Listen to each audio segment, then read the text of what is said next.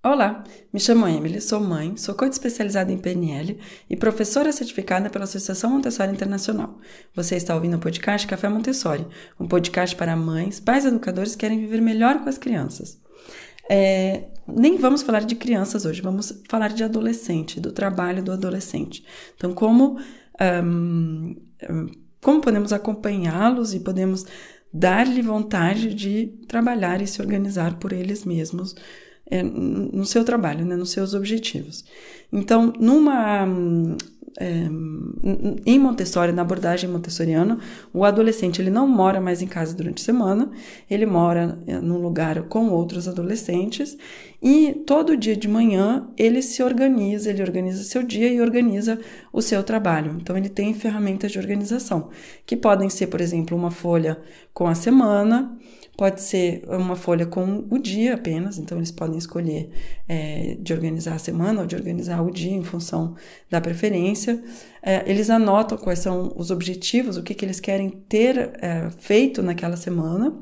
É um trabalho que é realmente individual, então cada é, adolescente vai se organizar individualmente, mesmo se houverem objetivos em grupo e objetivos que são feitos é, de maneira comum dentro do que é pedido, então dentro do que é esperado é, para o adolescente ou até antes, né, para as crianças de 6 a 12 anos, é que exista tempos de leitura.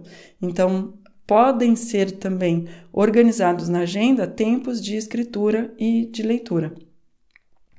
E uma, uh, uma coisa que eu queria realmente trazer, porque tem a organização antes e tem o que a gente faz depois, no final da semana. E eu achei esse ponto assim extremamente interessante, porque como toda abordagem é individual, então o adolescente ele vai organizar individualmente seus objetivos, no final da semana ele também individualmente vai fazer a sua autoanálise. Então ele vai fazer, uh, vai uh, entender o que que deu certo ou o que que deu menos certo, o que, que ele poderia ter feito diferente na semana que acabou de se, de se passar.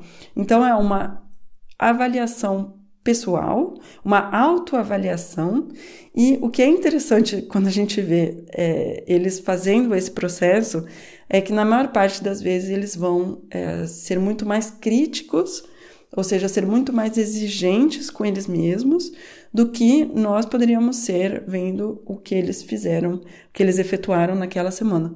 Então, deixar ao a criança ou ao adolescente essa possibilidade de se autoavaliar, que a avaliação não seja sempre externa, é algo bem interessante para motivá-los e também para criar essa consciência de é, melhoria contínua, de autoaperfeiçoamento e é, para que o poder fique individual, fique na mão de cada um, de, é, de, de ir melhorando-se constantemente. Algo que eu queria trazer também, que tem um vínculo direto com é, tanto a questão do objetivo como da autoavaliação, é a, essa noção de trabalho, que ela é tão específica em Montessori, porque nós consideramos trabalho como é a contribuição que nós vamos trazer para a sociedade. E se estivermos alinhados àquilo que nós viemos com nossas capacidades, nossas riquezas pessoais, aquilo que nós viemos trazer a, ao mundo, ao trabalhar, nós vamos nos sentir muito uh, felizes, muito alinhados, com muita, um nível de energia muito alto. E isso é muito contraditório com a noção de trabalho é, forçado, que é um trabalho, trabalho escravo, trabalho é, que precisamos sofrer para trabalhar. O trabalho é fonte de sofrimento, o trabalho é fonte de resistência, de força, é algo muito difícil. Na abordagem uh, de Montessori, na maneira em que Montessori via o trabalho, faz parte das nossas tendências humanas de querer trabalhar. Se vermos em volta de nós tudo que foi feito, tudo que for construído, foi construído por ser humano, podemos ver a que ponto temos essa propensão ao trabalho, a propensão a transformar o ambiente que está em volta de nós através de nossas mãos, de nosso trabalho.